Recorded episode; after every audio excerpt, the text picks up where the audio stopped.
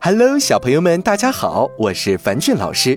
今天樊俊老师给大家带来的故事是《三扇门》。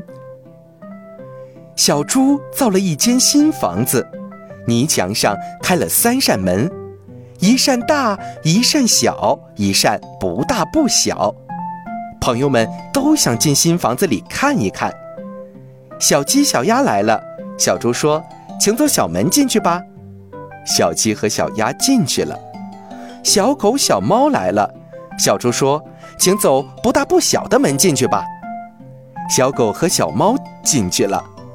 小羊和小牛来了，小猪说：“嗯，你俩个子大，就走大门进去吧。”小羊进去了，小牛跟着走。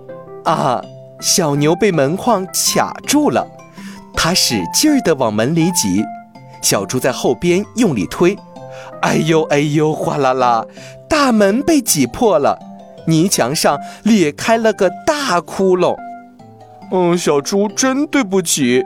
小牛说：“我把你家的大门挤破了。”小猪说：“没关系，是大门不够大呀。”后来，小猪把三扇门打通了，成了一扇特别大的门。这下可好了，连大象来了也不会被门卡住了。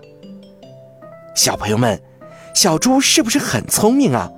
在小牛挤坏了最大的门后，他直接将三扇门改为一扇特别大的门，这样，朋友们来到他家就畅通无阻了。